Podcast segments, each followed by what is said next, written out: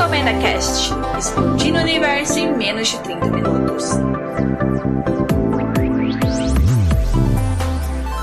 Palpites freshes, críticas ácidas no olho do furacão chamado cultura pop.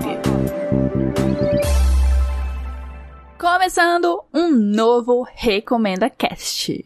Meu nome é Dunia e eu quero dar início a um evento que eu espero que se torne uma tradição do podcast. Bem-vindos, ouvintes, ao Mês do Mistério. E já começamos assim super bem. O podcast tem uma nova identidade visual e um mascote, tem qualidade sonora e essa vinheta foda, fantástica, feita pela Dani Serrano. Já fica aqui meus agradecimentos, Dani. Então, para iniciar essa nova fase, nada mais justo que conversar sobre um dos assuntos que eu sou mais apaixonada: mistério. E o pontapé inicial poderia acontecer assim, de vários jeitos, mas nada mais significativo para mim do que falar da autora que pegou na minha mão e me fez ficar louca por romances policiais e histórias de detetive. Agatha Christie será o tema desse e do próximo episódio. Hoje eu vou contar os principais eventos da vida da autora, trazer algumas curiosidades e analisar seu estilo narrativo, seu impacto para a literatura policial, algumas problemáticas da sua obra, contar sobre a polêmica envolvendo um dos seus livros mais famosos e apresentar seus principais detetives. Semana que vem eu quero compartilhar um pouco de como eu descobri a Agatha Christie e falar da importância da autora para mim, além de, é claro, recomendar alguns livros. Mas antes de começar essa conversa, eu preciso dar os meus recados. Siga o arroba RecomendaCast tanto no Twitter como no Instagram. Tá vindo novidades por aí, então siga lá as redes sociais. Se você quiser entrar em contato comigo, basta mandar e-mail para contato@recomendacast.com.br. Ou você pode deixar um comentário lá nas redes sociais que eu respondo. Para ouvir esse e os outros episódios, eles estão disponíveis no Spotify, iTunes, Google Podcast, Mixcloud, Cashbox, Deezer e no site do Recomenda Cast. Aproveitando que você já está no site, além de escutar os episódios, você consegue fazer o download deles e assinar o feed. E agora sim, vamos começar esse mergulho nesse universo misterioso da Agatha Christie.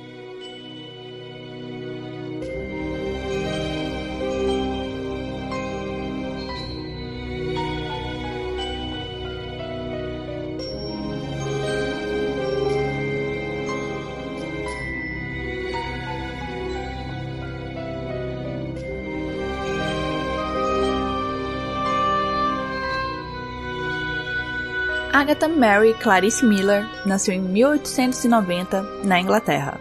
Vinda de uma família classe média alta, Agatha Christie começou a escrever em 1916 e só parou um ano antes da sua morte, em 1976. Ela escreveu 72 romances, 66 sendo romances policiais, também escreveu 19 peças e publicou 6 romances com o pseudônimo de Mary Marcotte. A vendagem dos seus livros só perde para Shakespeare e a Bíblia. Seu livro mais vendido é E Não Sobrou Nenhum, de 1939. Agatha Christie foi pioneira ao escrever desfechos que fossem extremamente impressionantes e inesperados, sendo praticamente impossível do leitor descobrir o assassino antes do final. Agora, os highlights da sua vida. Ela foi casada duas vezes. A primeira foi com o coronel Archibald Christie, de onde ela adotou e manteve o sobrenome pelo qual é reconhecida. Eles se casaram em 1914. E enquanto o marido lutava na Primeira Guerra Mundial, Agatha trabalhou em hospitais e farmácias. Aliás, ela fez isso nas duas grandes guerras e esse fato é relevante porque foi durante esses anos dentro da área da saúde que Agatha conheceu diversos venenos que depois seriam usados nas suas histórias. Seu primeiro livro, O Misterioso Caso de Style, foi escrito durante a Primeira Guerra, mas só foi publicado em 1920, depois de ser rejeitado por seis editoras. É a primeira história protagonizada pelo agora famoso detetive Hercule Poirot e seus companheiros recorrentes, o inspetor da Scotland Yard, Jasp, e o amigo Capitão Hastings. Agatha Christie escreveu mais quatro livros antes do sucesso vir de vez com a publicação de O Assassinato de Roger Ackroyd, em 1926. Esse livro acabou se envolvendo numa controvérsia que eu acho, assim, particularmente muito engraçada.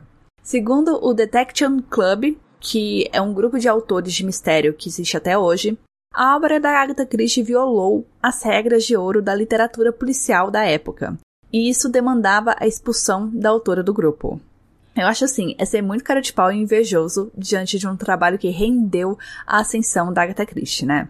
What's wrong with you? Esse nem foi o maior bafafá da vida da Agatha. O verdadeiro bafafá começou em 1926 e ainda reverbera até hoje porque ninguém sabe direito o que aconteceu.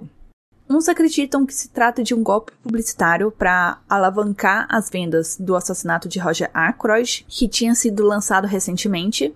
Outros dizem que foi vingança pela traição do marido Art. Mas vamos lá, qual é o bafão? No final de 1926, o Art chega para Agatha pedindo o divórcio porque ele conhecia alguém. Ele já estava muito foda-se pro casamento e pra opinião das pessoas, porque ele já pegava amante e saía com ela assim à luz do dia. Em um fim de semana, ele e a amante foram visitar uns amigos.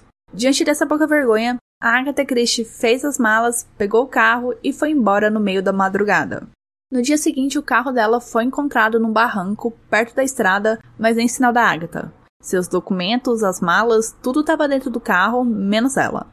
Aí o circo estava armado. O desaparecimento foi noticiado na mídia, grupo de buscas vasculharam a região de cabo a rabo, foi oferecida recompensa, acionaram aviões para ajudar nas buscas pela primeira vez no Reino Unido. Isso nunca tinha sido feito para encontrar uma pessoa desaparecida. A Agatha Christie já estava fazendo história, começando por aí. No final das contas, esse sumiço mobilizou 15 mil pessoas e nada da danada aparecer. Agatha Christie passou 11 dias desaparecida até ser reconhecida por um funcionário do hotel onde estava hospedada. Ela alega ter sofrido amnésia após o acidente porque ela não conseguia nem se lembrar do próprio nome. Agatha se hospedou usando o sobrenome da amante do marido, olha só, e dizia ter vindo da África do Sul para o enterro do filho. Ela foi vista dançando, jogando bridge, lendo jornal, tudo que uma pessoa enlutada geralmente faz, né? Assim que a autora foi encontrada pela polícia, começou a ventilar as teorias de autopromoção, de se fazer de morta para se vingar do marido, realmente ter sofrido amnésia por conta do acidente de carro, são todas possibilidades. Nunca houve confirmação da parte da autora ou dos seus biógrafos. Mas no romance O Retrato, escrito sobre o pseudônimo de Mary Wismascott, Agatha Christie entrega detalhes de sua vida através da personagem Celia, uma mulher que pensa em suicídio após ser abandonada pelo marido. Então fica aí mais uma teoria sobre a motivação do desaparecimento da Agatha Christie. Das teorias desenvolvidas, eu só não acredito no pretexto da vingança porque assim, quem escreve romances policiais cabeçudos e inovadores não daria umas mancadas bestas de não usar disfarce, sair dançando por aí, né, ficar dando muita pinta em público. Eu acho que essa teoria é questionar a inteligência da Agatha Christie, minha opinião. Please! Mesmo com todo esse bololô com arte, eles só se separaram em 1928, dois anos depois do ocorrido que eu acabei de contar. E mais dois anos depois, em 1930, Agatha Christie se casa com o arqueólogo Max Mallowan. Eu imagino que foi um certo escândalo para a época a diferença de idade dos dois ser de 14 anos. Agatha Christie tinha 40 e o Max tinha 26. Eles permaneceram juntos até a morte da autora. Com o novo casamento, Agatha passa a acompanhar o cônjuge em suas viagens ao redor do mundo. Sua literatura é influenciada por conta disso e a autora passa a publicar livros que saem da Inglaterra e vão retratar regiões do Oriente Médio. O exemplo que vem logo na cabeça é o livro Morte no Nilo, de 1936, mas também tem Morte na Mesopotâmia, Encontro com a Morte, que se passa em Jerusalém, Aventuras em Bagdá e, e no final, a Morte. Esse último, aliás, é um romance policial que se passa no Egito Antigo, com faraós e tudo mais. Agatha Christie morreu em 1976, vítima de pneumonia. Seu último livro publicado foi Caio Pano, que é a última história protagonizada pelo Poirot, mas esse livro não foi escrito naquela época. O que, que aconteceu? Durante a Segunda Guerra Mundial, Agatha Christie escreveu as aventuras finais de seus dois principais personagens, Hercule Poirot e Miss Marple. Caio Pano e Um Crime Adormecido, respectivamente, ficaram trancados em um cofre à espera de serem publicados caso a autora morresse na Segunda Guerra. Agatha Christie queria encerrar as histórias de seus principais personagens para assim não dar margem a futuros aproveitadores da sua obra. Em 1975, já debilitada e sem disposição para voltar a escrever, Agatha Christie publica os romances finais de Poirot e Miss Marple. Agora, algumas curiosidades bacanas sobre a autora. Agatha Christie ganhou o codinome de Rainha do Crime ou Dama do Crime. Você escolhe como que você prefere chamá-la, mas sim, ela é conhecida por esses dois codinomes. Em 1952, escreveu a peça A Ratoeira, que entrou pro Guinness por ser a peça a mais tempo encenada na história do teatro. Ela está em cartaz desde 52 e só parou ano passado por conta da pandemia e do lockdown na Inglaterra. Para quem ficou curioso sobre a história da peça, ela é baseada em um caso real, que é a morte de uma criança de 12 anos que aconteceu numa fazenda na Inglaterra. Agatha Christie é da mesma época de Arthur Conan Doyle, tanto que ele ajudou nas buscas quando a autora desapareceu em 1926. Falando agora do estilo da autora. A estrutura primária dos romances policiais Agatha Christie é que o leitor recebe as mesmas pistas que o detetive da história e acompanha o raciocínio desse detetive até um determinado ponto. A partir daí, a junção de todas as informações apresentadas, as motivações e o modus operandi é apresentado no final, junto com a identidade do assassino. Eu acho isso bacana porque você se sente um detetive ali. É possível solucionar o caso se você raciocinar e fazer os links, ao mesmo tempo que não torna o culpado óbvio, por ter dado tantas pistas. Outro aspecto que eu acho foda na construção dos livros é que algumas histórias contam com desenhos e esquemas para facilitar o entendimento do leitor da situação apresentada. Eu vou pegar como exemplo o caso mais clássico, que é o assassinato no Expresso do Oriente. O livro vem com a planta baixa do vagão onde aconteceu o crime, além da nomeação dos ocupantes de cada cabine. Esse artifício é uma baita mão na roda, porque imagina a confusão que seria sem a planta baixa do vagão. Saber o posicionamento e quem são os ocupantes das cabines são fatores essenciais para a resolução do caso. Então a autora ou a editora, enfim, encontrou o melhor jeito de manter essas informações acessíveis a qualquer momento. Eles estão ali logo no começo do livro. Além de que eu sinto que acrescenta um grau de imersão na história. Em O Assassinato de Roger Ackroyd tem um esquema parecido. Está disponível a planta do cômodo onde o Roger foi assassinado. Isso porque a arquitetura do quarto é peça-chave para você entender como o crime foi realizado. São sacadas assim que me fazem apreciar ainda mais a literatura da Agatha Christie. Esse bloco tem o propósito de trazer uma análise mais crua sobre aspectos presentes na obra da Agatha Christie, que podem passar despercebidos eu quis trazer isso porque eu quero tirar um pouco do meu sentimentalismo com os livros e com a própria Agatha Christie e trazer um, olhar assim, mais real, mais humano do contexto que as obras estão inseridas. Todas as obras são centradas e protagonizadas pela aristocracia ou pela burguesia europeia, o que faz sentido já que é a fatia da sociedade a qual Agatha Christie pertenceu, já que ela nasceu em uma família de classe média alta e manteve seu padrão social, ou elevou, enfim, ela nunca rebaixou. Ok, como eu falei, é um retrato da vivência dela, mas há um certo grau de depreciação vindo desses protagonistas para as classes mais pobres. Isso quando elas são retratadas. Enquanto eu escrevi essa pauta, eu não consegui lembrar de nenhum caso ou momento de relevância com a classe trabalhadora, que não seja um interrogatório ou estando a serviço do patrão ou patroa.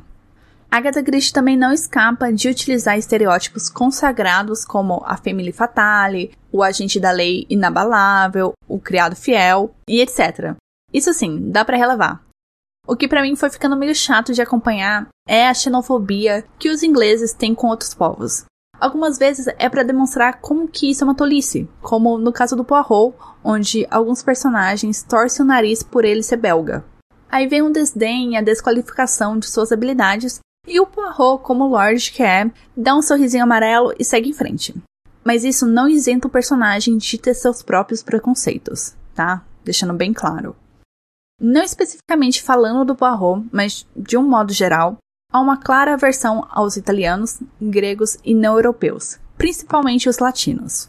Nesse último caso, suas origens e descendências são muitas vezes utilizadas para justificar comportamentos passionais ou inadequados para outros personagens. Há antissemitismo e racismo em algumas obras, além da perpetuação de estereótipos relacionados à identidade de gênero, tipo Se o crime é cometido com faca ou através de um veneno, provavelmente o assassino é uma mulher, já que essas duas armas são clássicas do repertório feminino. Homem, homem é mais força bruta, vai matar com pistola, com machado, entendeu? Tem isso também nas histórias. Não estou querendo cancelar a Agatha Christie, ok? Não quero. Toda essa minha fala é para chamar atenção ao fato que a autora e a sua obra são frutos do tempo, né? Onde eles estão inseridos, onde todas essas percepções eram normativas e perpetuadas. Hoje, nós tendemos a olhar essas representações de um modo mais incisivo e consciente. Pelo menos assim eu espero que vocês também olhem desse jeito. Eu sei que eu tô descascando um baita de um abacaxi aqui, mas eu ainda nem cheguei na treta cavernosa da autora. Em 1939, Agatha Christie publicou um dos seus maiores sucessos, e não sobrou nenhum. Só que na época ele era intitulado como Ten Little Niggers, ganhando a tradução O Caso dos Dez Negrinhos, que durou até 2014 aqui no Brasil causou um rebuliço, principalmente nos Estados Unidos, que alguns anos depois do lançamento já mudou para o nome que é conhecido agora, que é And Then Was None. A justificativa para a escolha do título original foi da trama utilizar uma cantiga famosa chamada Ten Little Niggers. Eu não vou entrar nos méritos da história do livro agora, eu vou deixar para semana que vem, mas o problema começa com o título, passa pela cantiga, que é sobre genocídio de pessoas negras, e chega na utilização de outros termos racistas na trama do livro. As editoras americanas já anteciparam a troca do título por conta da atmosfera fervilhante do movimento negro no país. Aqui no Brasil demorou para cair a ficha, a troca do título veio em 2014 por obrigação contratual. Quando eu pesquisava essa história para escrever essa pauta, eu vi vários clamores sobre como o livro virou refém do politicamente correto, e que não é nada de errado com o título O Caso dos Dez Negrinhos. Só para contar para vocês, eu tinha o livro com esse título, eu ganhei ele em meado dos anos 2000, e eu era uma criança e não via problema com a intitulação. Tanto que hoje, quando eu vou falar do livro, eu preciso parar e me atentar que o título certo é E Não Sobrou Nenhum. Porque o caso dos Dez Negrinhos sai automático algumas vezes, já que é um livro que marcou minha infância. Meu papel de fala sobre esse caso é mínimo porque eu sou uma mulher branca que nunca sofreu racismo. Mas como leitora da Agatha Christie e muito apreciadora da sua obra, eu digo que a mudança é importante sim. Não é só o título do livro que é racista. Há outros elementos que sugam a temática da cantiga e assim continuam reproduzindo o racismo. Então eu acho importante mudar, ainda mais que, detalhe, essa substituição da palavra negrinho por soldadinho, que eu acho que é assim que ficou a tradução mais recente, impacta 0% no mote da história. Zero. Então, tirar um elemento que está ali inferiorizando uma raça e que está ali presente só pelo fator estético e histórico é merecido, sabe? É um ato louvável. Essa é a minha opinião. Tudo bem se você discordar dela, mas é a minha opinião. It was a dark time. Let's move on. Eu não quero terminar esse bloco com esse caso assim fatídico da Agatha Christie, a autora, com todos esses problemas, trouxe importantes contribuições para a literatura policial. Ela deu palco a personagens femininas em um gênero onde elas são muitas vezes subjugadas ou depreciadas.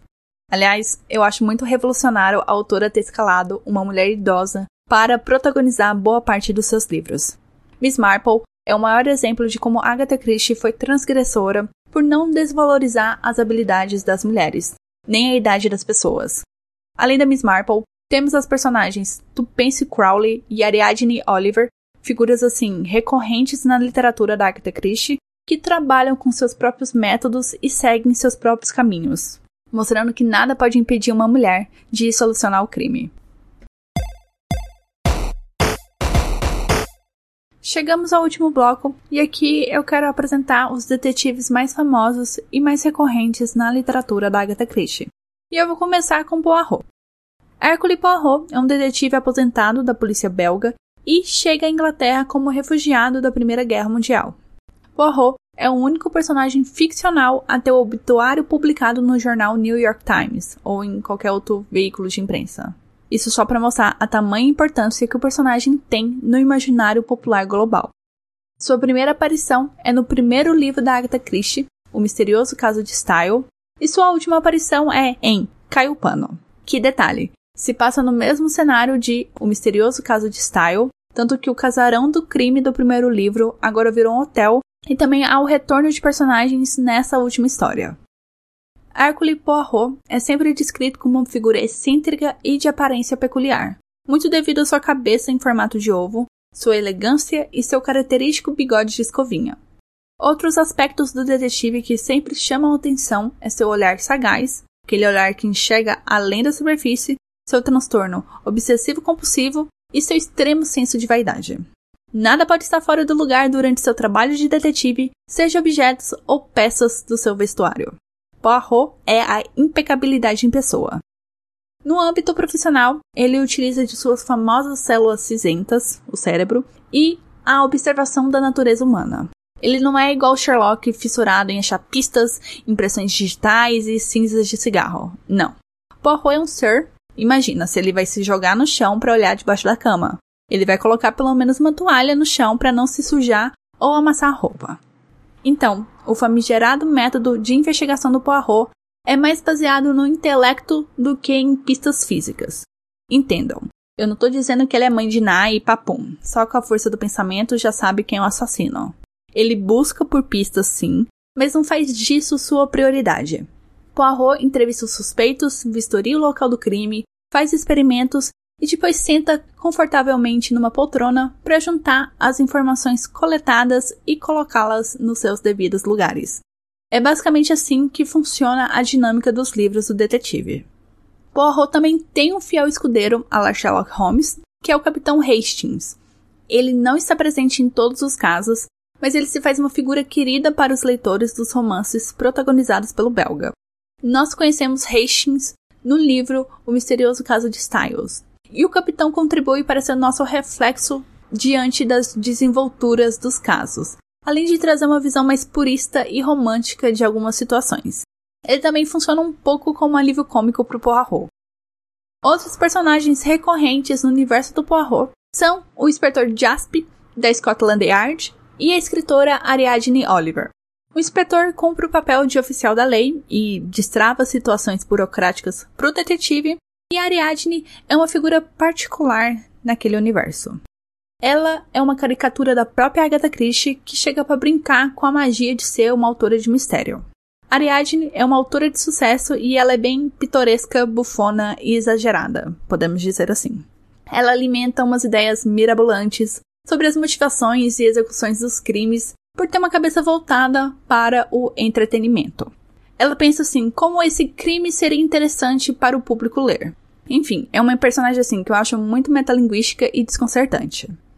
Falando agora das adaptações do detetive belga mais famoso do mundo. As histórias do Poirot já viraram filmes, séries, peças e até anime, acredite se quiserem. Mas eu vou focar aqui no mais relevante. Eu quero começar com o meu elefante na sala.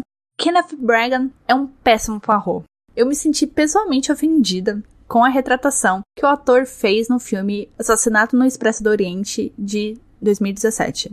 Ele transformou Poirot em Sherlock Holmes, fazendo perseguir suspeitos e lutar. Ai, gente, não. Nossa, não, não, não mesmo. É ofensivo a descaracterização do personagem, além de ser horroroso o bigode que ele usa. Isso me deixou extremamente triste porque Parece que para adaptar histórias de detetive para o cinema e lucrar, o detetive tem que ser porradeiro. Ai, gente, não, né? Vamos celebrar os diferentes métodos de investigação e também as características pessoais que tornam esses personagens famosos. E não transmutar em algo palatável para o público que não tá afim de usar cachola quando vai no cinema, né? Nossa, não. Por favor. Please stop. Ainda no campo cinematográfico temos outras retratações famosas, entendam as aspas, e menos polêmicas do detetive. O polêmico aqui é só da minha parte, viu? Se você gosta daquele Poirot, o que, que eu posso fazer, né? Os mais relevantes são novamente a adaptação do Assassinato no Expresso do Oriente, só que de 1974, que tem no elenco Sean Connery, Ingrid Bergman e Anthony Perkins, que é o Norman Bates de Psicose. E o outro é Morte no Nilo, de 79, que tem mais estrelas no elenco, como Meg Smith, Mia Farrow e Bette Davis. Engraçado que esses dois filmes têm só 5 anos de diferença e são com atores diferentes que interpretam o Poirot. Aliás, são dois filmes que você assiste mais pelo elenco de apoio e pela história do que pelo Poirot em si, né? Ver o Poirot tentar entender como que é o Poirot sem precisar ler nenhum livro. Agora, o melhor Poirot, na minha opinião, e que, por acaso, foi reconhecido pela família da própria Agatha Christie como o Poirot mais fidedigno é o David Sucher da série britânica Poirot. No final desse mês eu vou falar mais sobre a série, mas sim, esse é o Poirot que eu considero mais fiel aos livros, tanto pela aparência quanto pelo comportamento. A série foi transmitida de 1989 até 2013 e adapta todas as histórias protagonizadas pelo Hercule Poirot. Todas. Ela navega pelos contos, pelas histórias famosas como a do Expresso do Oriente e da Morte no Nilo, que, entre parênteses aqui, contam com participação de Emily Blunt, ok? Então, não é pouca bosta e tem gente famosa no elenco. E vai até Caio Pano, que é a última aventura do Poirot. Tem muita coisa boa para falar da série, mas se você ficou curioso, aguarde até o final do mês. Próxima, Miss Marple. Jenny Marple é a detetive feminina mais famosa do mundo. Essas são as minhas palavras, tá bom? Eu não sei se é real. Solteirona convicta, ela vive na paz e sossego do interior da Inglaterra e só atua como detetive quando há necessidade. Miss Marple utiliza de suas experiências de vida e de seus causos para solucionar crimes. E os casos não são leves não, viu? Não é nada mamão com açúcar não. Dona Agatha Christie não pega leve com a vovozinha. Muitas vezes os leitores e os personagens acham que Miss Marple está caducando por conta dos rumos que a sua linha de raciocínio toma, conectando assuntos e situações discrepantes, mas não. É seu método de investigação e a mente da detetive está assim afiadíssima. Ela tem um raciocínio que está ali pau a pau com o do Hércules Poirot, principalmente no campo de conhecer as artimanhas do ser humano, seus comportamentos e motivações. Miss Marple é uma senhora culta, com vasto conhecimento em diversas áreas, e geralmente os crimes acontecem quando ela está de férias, viajando por aí, graças aos recursos de seu parente mais próximo, que é o sobrinho escritor Raymond.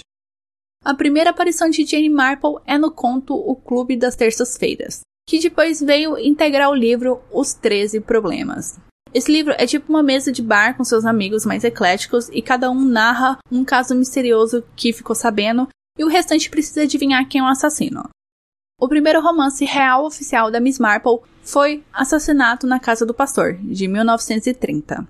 E o último foi Um Crime Adormecido, que foi escrito durante a Segunda Guerra, mas publicado somente em 76, como eu expliquei no início do episódio. As histórias da Miss Marple também foram adaptadas para cinema, televisão, peças e anime. Eu acredito assim que o japonês é fissurado em Agatha Christie, porque o assuntinho para dar anime, né? Novamente, eu vou focar no que eu considero mais relevante. A adaptação mais aclamada e conhecida é a série Agatha Christie Marple. Ela foi transmitida de 2004 a 2013, totalizando 23 episódios. Eu não cheguei a assistir, mas só ouvi e li coisas boas sobre a série. Ela adapta todas as histórias protagonizadas pela Miss Marple, tanto que a atriz que faz a protagonista é trocada para sinalizar a passagem de tempo, já que tem pelo menos assim 40 anos entre o primeiro e o último livro da Miss Marple. Did you hear that? Did you hear that? Outro motivo para conferir a série é por ser produzida pela mesma emissora da série do Poirot, como eu elogiei anteriormente. E já que eu mencionei o detetive belga, preciso falar que não há um crossover entre ele e Miss Marple nas obras da Agatha Christie. A autora chegou a ser questionada sobre essa possibilidade, se poderia acontecer em algum momento, mas ela já cortou e falou assim que não. Ambos personagens iam se detestar. Realmente eu concordo, porque é difícil ver essa duplinha dando certo. O próximo é Tommy Tupince. Eu acho engraçado, antes de começar aqui trazendo informações, quando minha mãe me falava esse nome, eu jurava que era uma pessoa só. Mas não, depois que eu entendi que é um casal. Tommy e Tupense. Só que eu peguei o costume dela de falar tudo rápido, fica parecendo Tommy e Tupense. Mas não. É Tommy e Tupense são um casal de detetives que protagonizam cinco romances da Agatha Christie. Eles aparecem pela primeira vez no livro O Inimigo Secreto, ainda solteiros, só melhores amigos que se aventuram sem querer no conflito de espionagem. No restante das obras protagonizadas pelos dois, o tempo passa e as coisas vão acontecendo nesse meio, como por exemplo, eles se casam, tem a chegada dos filhos, tem a idealização e a concretização da agência de detetives e assim por diante.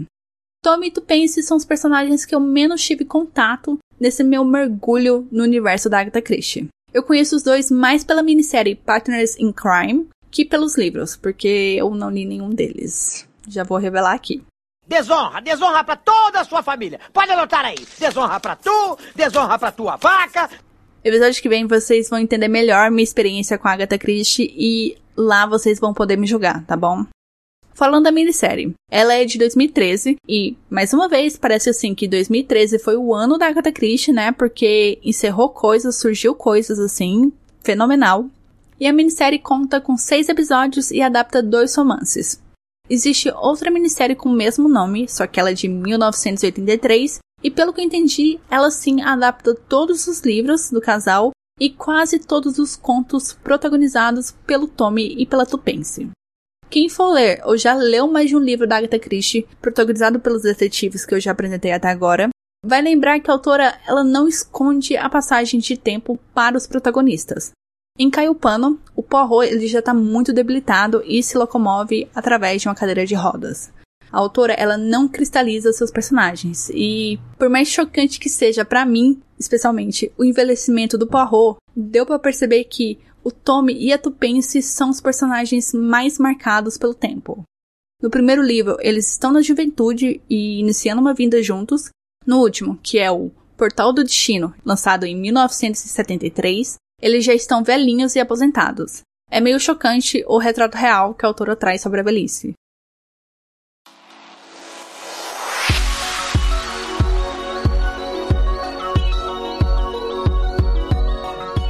Nem acredito que o primeiro episódio do mês do mistério chegou ao fim. Eu espero que vocês tenham gostado desse panorama sobre Agatha Christie. Semana que vem tem mais. Para você que gosta de recomendações, gosta de literatura policial, semana que vem vão ter várias recomendações de livros. Então, aguarde. Eu novamente quero agradecer todo mundo que chegou aqui. Eu espero que vocês tenham gostado desse conteúdo. Demorou muito para escrever, para pesquisar tudo e é muito importante para mim poder falar de Agatha Christie e do impacto, a importância que a autora tem no mundo e na minha vida. Então, eu vejo vocês semana que vem. Um beijo, se cuidem Fiquem bem e tchau, tchau!